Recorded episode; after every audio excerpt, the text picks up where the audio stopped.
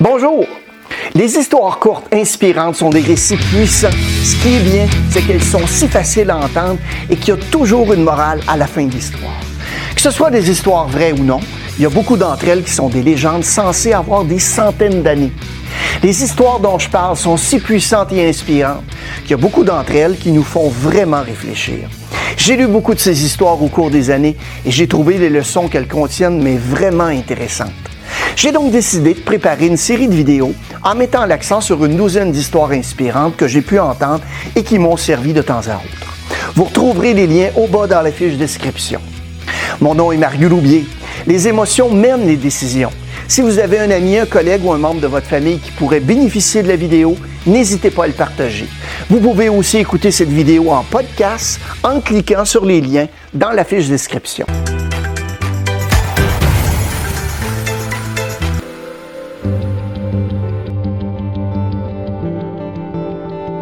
Un homme marchait dans un camp d'éléphants et il a remarqué que les éléphants n'étaient pas gardés en cage ou retenus par des chaînes. Tout ce qui les empêchait de s'échapper du camp, c'était un petit bout de corde attaché à l'une de leurs pattes. Alors que l'homme regardait les éléphants, il ne comprenait pas du tout pourquoi les éléphants n'utilisaient pas toute leur force pour briser la corde et s'échapper ainsi du camp. Il aurait pu facilement le faire, mais au lieu de cela, il ne tentait rien. Curieux et voulant connaître la réponse, il a demandé à un dresseur à proximité pourquoi les éléphants se tenaient simplement là et n'essayaient jamais, jamais de s'échapper. Le dresseur lui répondit quand les éléphants sont très jeunes et beaucoup plus petits, on utilise une corde de la même taille pour les attacher et à cet âge, c'est suffisant pour les retenir. En grandissant, ils sont conditionnés à croire qu'ils ne peuvent pas s'échapper. Ils croient que la corde peut encore les tenir, donc ils essaient jamais de se libérer. La seule raison pour laquelle les éléphants ne se sont pas libérés, ne se sont pas échappés du camp, est qu'avec le temps, ils ont adopté la croyance que c'était tout simplement pas possible. Hmm. La morale de l'histoire, peu importe à quel point le monde essaie de vous retenir, continuez toujours avec la conviction que ce que vous voulez réaliser est possible. Croire que vous pouvez réussir, c'est l'étape la plus importante pour y parvenir. Un fermier vendit une livre de beurre à un boulanger.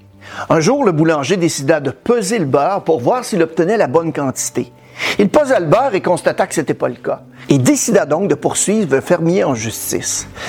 Une fois à la cour, le juge a demandé au fermier s'il utilisait une quelconque mesure pour peser le beurre. Le fermier a répondu Votre honneur, j'ai une balance. Une balance? Comment vous faites alors pour mesurer le poids d'une livre de beurre Le fermier a répondu de façon simple Votre honneur, Bien avant que le boulanger ne commence à m'acheter du beurre, je lui ai acheté une livre de pain. Chaque jour, lorsque le boulanger apporte le pain, je le mets sur la balance et je lui donne le même poids en beurre. Si quelqu'un doit être blâmé, c'est bien le boulanger. Morale de l'histoire, dans la vie, on obtient souvent ce que l'on donne.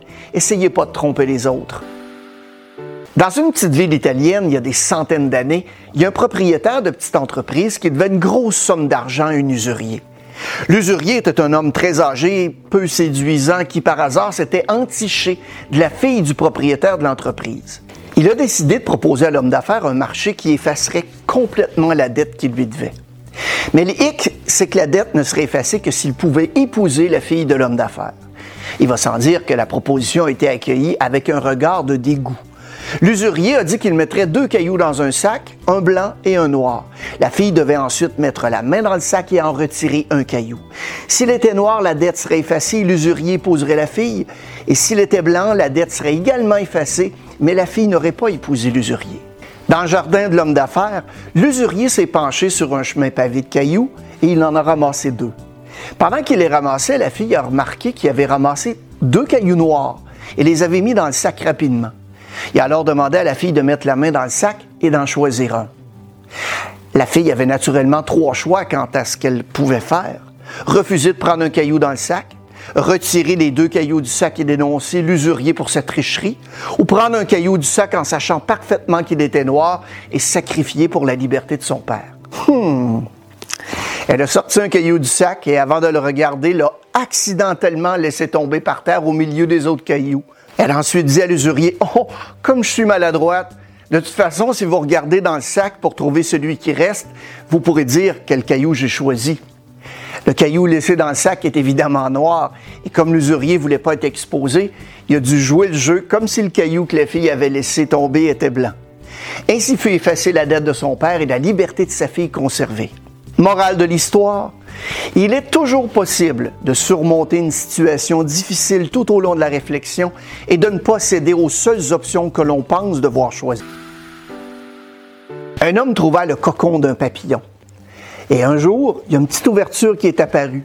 Il s'est assis à observer le cocon pendant plusieurs heures. Il voyait le papillon lutter pour forcer son corps à passer par le petit trou.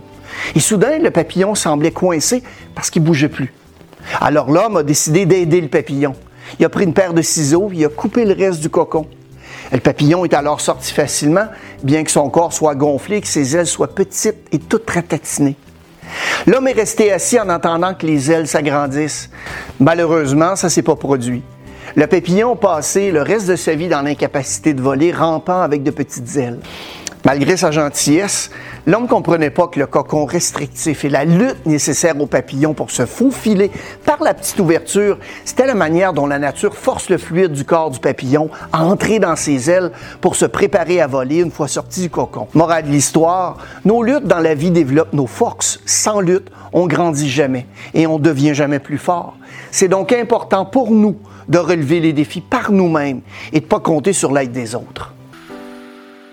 Alors qu'un groupe de grenouilles se déplaçait dans les bois, deux d'entre elles sont tombées dans un profond trou.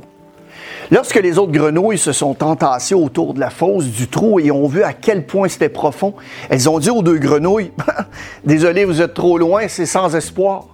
Cependant, les deux grenouilles ont décidé d'ignorer ce que les autres disaient et elles ont essayé évidemment de sauter hors du trou. Malgré leurs efforts, le groupe de grenouilles au sommet du trou ne cessait de répéter qu'elles devraient abandonner, qu'elles ne s'en sortiraient jamais. Finalement, il y a une des grenouilles qui a décidé d'écouter ce que le groupe leur criait et a complètement abandonné et est morte. L'autre grenouille a continué à sauter aussi fort qu'elle le pouvait. Une fois de plus, la foule des grenouilles lui cria d'arrêter son entêtement et de se laisser mourir. La grenouille sauta encore plus fort et finit par s'en sortir. Une fois sortie, les autres grenouilles lui ont dit Mais tu nous as pas entendus La grenouille leur expliqua qu'elle était sourde. Elle pensait qu'elle l'encourageait à remonter le trou. La morale de l'histoire les paroles des gens peuvent avoir un grand effet sur la vie des autres. Pensez à ce que vous dites avant que ça ne sorte de votre bouche. Il se peut que ce soit la différence entre le succès et l'échec. Un jour, le président d'une compagnie de construction appela un de ses employés qui avait le plus d'années d'ancienneté pour sa compagnie. Le collaborateur entra nerveusement, sachant pas trop à quoi s'attendre. Le patron invita son employé à s'asseoir et sortit une pile de papier. Il le regarda et lui dit Michel, je veux que tu me construises une maison. Voici les plans. Je veux que tu suives à la lettre le devis, les instructions pour la maison. C'est très important pour moi. Je veux vraiment tout avoir ce qu'il y a dans ces schémas. Prends les documents, regarde ça. Tu vas aussi avoir à gérer le budget que je te donne pour faire les travaux. Tu commences dès maintenant le travail. Bon travail. Michel prit les plans et les devis le soir même en fit. Il fut bouleversé en regardant ce projet. Il devait prendre sa retraite dans trois mois et la construction de la nouvelle maison allait prendre au moins six mois. Michel se dit en lui-même, je peux pas croire qu'à la veille de ma retraite, il me fasse une telle chose. Il savait très bien pourtant que je prends ma retraite dans trois mois. Belle reconnaissance après toutes ces années à travailler pour lui. Cependant, à trois mois de la retraite, il ne pouvait plus reculer.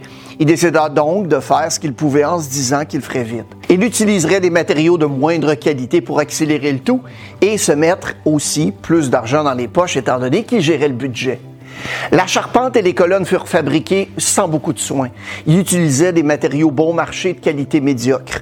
Il installa le tout de façon non conforme au plan et ne travailla que pour la façade afin de tromper l'œil du chef d'entreprise.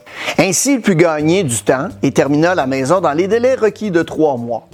Quand la construction fut terminée, Michel appela son patron pour l'inviter à visiter le chantier et voir la maison. Un chef d'entreprise apparut dans l'entrée et Michel l'accueillit. Ce dernier lui tendit la main avec un grand sourire. Michel sentit quelque chose au fond de sa paume.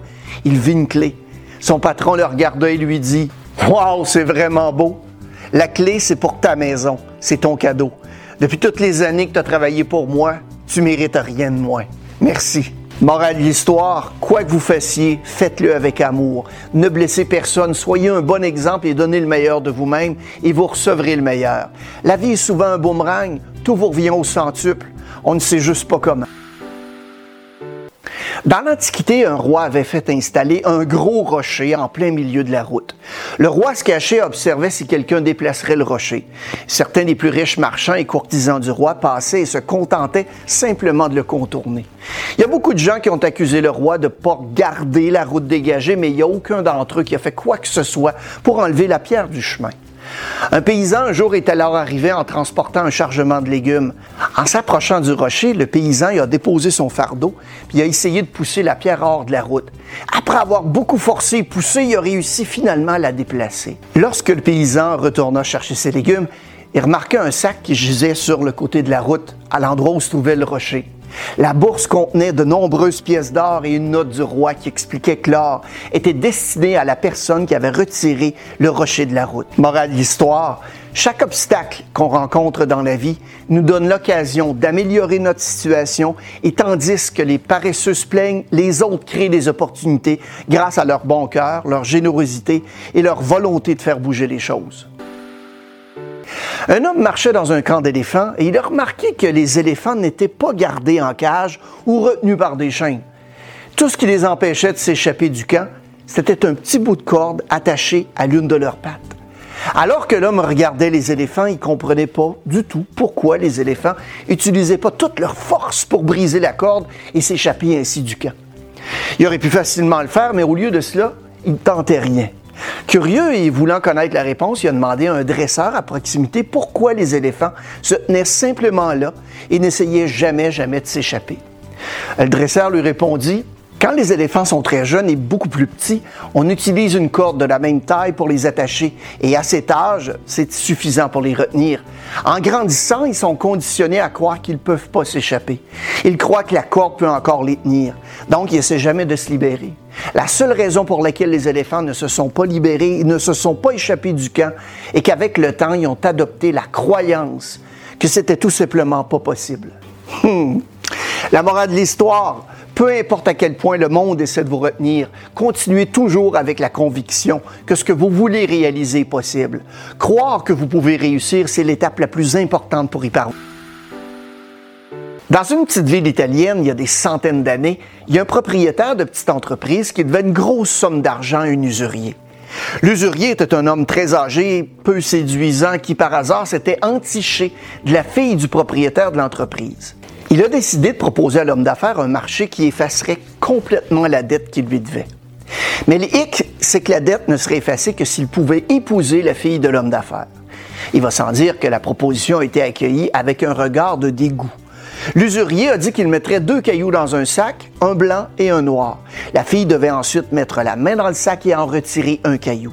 S'il était noir, la dette serait effacée, l'usurier épouserait la fille. Et s'il était blanc, la dette serait également effacée, mais la fille n'aurait pas épousé l'usurier. Dans le jardin de l'homme d'affaires, l'usurier s'est penché sur un chemin pavé de cailloux et il en a ramassé deux. Pendant qu'il les ramassait, la fille a remarqué qu'il avait ramassé deux cailloux noirs et les avait mis dans le sac rapidement. Il alors demandé à la fille de mettre la main dans le sac et d'en choisir un. La fille avait naturellement trois choix quant à ce qu'elle pouvait faire. Refuser de prendre un caillou dans le sac, retirer les deux cailloux du sac et dénoncer l'usurier pour sa tricherie, ou prendre un caillou du sac en sachant parfaitement qu'il était noir et sacrifier pour la liberté de son père. Hmm. Elle a sorti un caillou du sac et avant de le regarder, l'a accidentellement laissé tomber par terre au milieu des autres cailloux. Elle a ensuite dit à l'usurier, Oh, comme je suis maladroite, de toute façon, si vous regardez dans le sac pour trouver celui qui reste, vous pourrez dire quel caillou j'ai choisi. Le caillou laissé dans le sac est évidemment noir, et comme l'usurier voulait pas être exposé, il a dû jouer le jeu comme si le caillou que la fille avait laissé tomber était blanc. Ainsi fut effacée la dette de son père et la liberté de sa fille conservée. Morale de l'histoire, il est toujours possible de surmonter une situation difficile tout au long de la réflexion et de ne pas céder aux seules options que l'on pense devoir choisir. C'est vraiment un beau projet. 1500 dollars. Il me semble que c'est cher. Combien est-ce que vous pensez que ça coûterait? Ben, 800 dollars maximum. Il me semble que c'est un travail pas trop compliqué. Pour 800 dollars, pas de problème, je vous invite à le faire par vous-même. Ben là, je sais pas comment faire. Écoutez, pour 800 dollars, je vais vous apprendre à le faire. Vous allez ici sauver 700 dollars. Et en plus de ça, si jamais vous avez à faire un projet similaire, ben vous aurez les compétences pour le faire. C'est une bonne idée, ça. Je suis prêt à y aller. Bon, pour commencer, vous avez besoin d'outils. Vous avez besoin d'une scie à onglet, d'une scie mécanique. Vous avez besoin d'un marteau, d'un équerre, d'un niveau, d'une perceuse électrique. Ben voyons, j'ai pas cet équipement-là, puis euh, j'achèterai sûrement pas tous ces outils-là pour un seul travail. Encore là, pas de problème. 300 dollars de plus, puis je vous loue tout mon équipement. OK, super. Mardi, je vous attends, on commence le travail. mais là, mais attends, là. Je peux pas mardi, là. Je peux seulement aujourd'hui, moi. ma seule journée disponible, c'est mardi pour vous montrer à faire le travail puis vous prêter mes outils. Le reste de la semaine, je suis occupé avec d'autres clients. Bon, ça veut dire qu'il faut que j'oublie mon mardi puis que j'oublie aussi tout ce qu'il fallait que je fasse cette journée-là. J'ai oublié. Il faut aussi payer les charges non productives, hein? C'est quoi ça? Ben, vous savez, les, taxes, les impôts, les frais d'adhésion, les euh, services de dévis professionnels, euh, les assurances. Euh, OK? Ben, en plus, je vais perdre tout ce temps-là pour faire le travail. Je vais vous apporter tout le matériel dont on a besoin. Et n'oubliez pas, il faut être là mardi matin à 5 heures pour charger le camion et puis aussi éviter les bouchons de circulation. 5 heures? Non, non, non, non, c'est beaucoup trop tôt pour moi.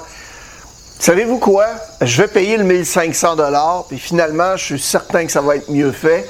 Puis ça m'aurait probablement coûté plus cher si je l'avais fait moi-même avec vous. Avec plaisir, quand vous voulez. Lorsque vous payez pour un travail, surtout fabriqué à la main, vous payez non seulement pour le matériel utilisé, mais aussi pour tous ses frais.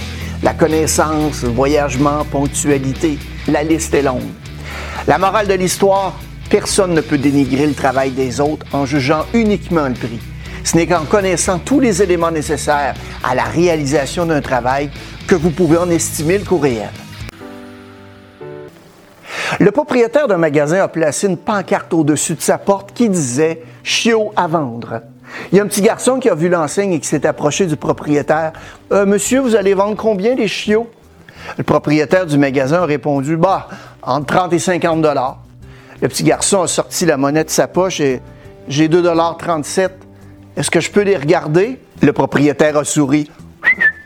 Le chien est arrivé avec cinq petites boules de poils qui couraient dans l'allée du magasin.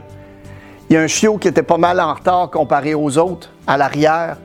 Immédiatement, le petit garçon pointé du doigt le chiot qui boitait, puis il a dit Qu'est-ce qui va pas avec ce petit chien Le propriétaire du magasin a expliqué que le vétérinaire avait examiné le petit chiot et avait découvert qu'il n'y avait pas d'anche. Il boitait, puis il boitera toujours. Il sera un petit boiteux. Le petit garçon est devenu tout excité. Hey, c'est le chien que je vais acheter. Le propriétaire du magasin a dit non, tu veux pas acheter ce petit chien? Ben, remarque, si tu le veux vraiment, je vais te le donner. Le petit garçon est devenu impatient. Il a regardé le propriétaire du magasin droit dans les yeux en pointant son doigt, puis il a dit Je veux pas que tu me le donnes. Ce petit chien vaut tout autant que les autres chiens je vais le payer au prix fort. En fait, je vais te donner 2,37 maintenant et 50 cents par mois jusqu'à ce que je l'ai tout payé. Le propriétaire du magasin a répondu, ben, tu, veux vraiment pas acheter ce petit chien? Il pourra jamais courir, sauter, jouer avec toi comme tous les autres chiens. À sa grande surprise, le petit garçon s'est penché, a remonté la jambe de son pantalon pour révéler une jambe gauche très tordue et paralysée, soutenue par une grosse attelle métallique. Il a levé les yeux vers le propriétaire du magasin et a répondu Eh bien, si je cours pas très bien moi-même, le petit chiot aura besoin de quelqu'un qui comprend. Morale de l'histoire la compassion et l'empathie nous donnent la chance de mieux comprendre les autres. Il était une fois un petit garçon qui avait un très très mauvais caractère. Son père décida de lui donner un sac de clous et lui dit que chaque fois que le garçon perdrait son sang-froid, il devrait enfoncer un clou dans la clôture. Le premier jour, le garçon a enfoncé 37 clous. Et au cours des semaines suivantes, le garçon a progressivement commencé à contrôler sa colère et le nombre de clous qu'il enfonçait dans la clôture a lentement diminué. Il a découvert qu'il était beaucoup plus facile de contrôler sa colère que de planter des clous dans la clôture. Finalement, un jour, le garçon n'a pas du tout perdu son sang-froid. Il a annoncé la nouvelle à son père qui a suggéré de retirer un clou chaque fois qu'il maîtrisait son humeur. Les jours passèrent et le jeune garçon put enfin dire à son père que tous les clous avaient disparu. Le père prit son fils par la main, le conduisit jusqu'à la clôture et lui dit T'as bien fait, mon fils. Mais regarde les trous dans la clôture. La clôture sera plus jamais la même. Quand tu dis des choses sous le coup de la colère, ça laisse une cicatrice un peu comme celle-ci. Peu importe le nombre de fois où tu dis je suis désolé, la blessure va toujours être là. La morale de l'histoire, contrôlez votre colère et dites pas aux gens des choses dans le feu de l'action que vous pourriez regretter plus tard. Il y a des choses dans la vie que vous pouvez pas reprendre. Une fille aveugle se détestait pour la seule raison qu'elle était aveugle. La seule personne qu'elle n'haïssait pas était son petit ami, parce qu'il était toujours là pour elle. Elle si seulement elle pouvait voir le monde, elle l'épouserait. Un jour, il y a quelqu'un qui a fait don de ses deux yeux à la jeune fille.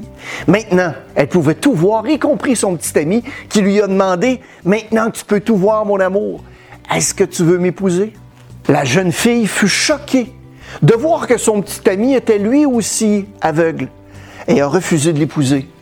Son petit ami est parti en larmes et lui a écrit une lettre pour lui dire Prends soin de mes yeux, ma chère. Morale de l'histoire, quand nos circonstances changent, notre esprit change aussi. Il y a certaines personnes qui peuvent ne pas voir les choses comme elles étaient avant et pas être capables de les apprécier. Il y a quelque temps, il y a un homme qui a puni sa fille de trois ans pour avoir gaspillé un rouleau de papier d'emballage doré. L'argent était rare et il est devenu furieux lorsque l'enfant a essayé de décorer une boîte pour la mettre sous le sapin de Noël. Malgré ça, la petite fille a apporté le cadeau à son père le lendemain matin et lui a dit C'est pour toi, papa. L'homme fut mal à l'aise par sa réaction de la veille.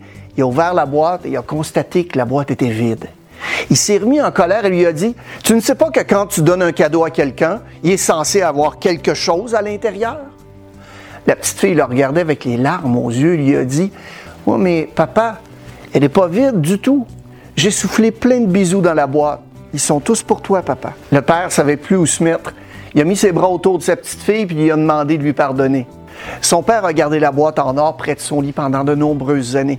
Et chaque fois qu'il était découragé, il sortait un baiser imaginaire en se rappelant de l'amour de l'enfant qu'il avait mis là.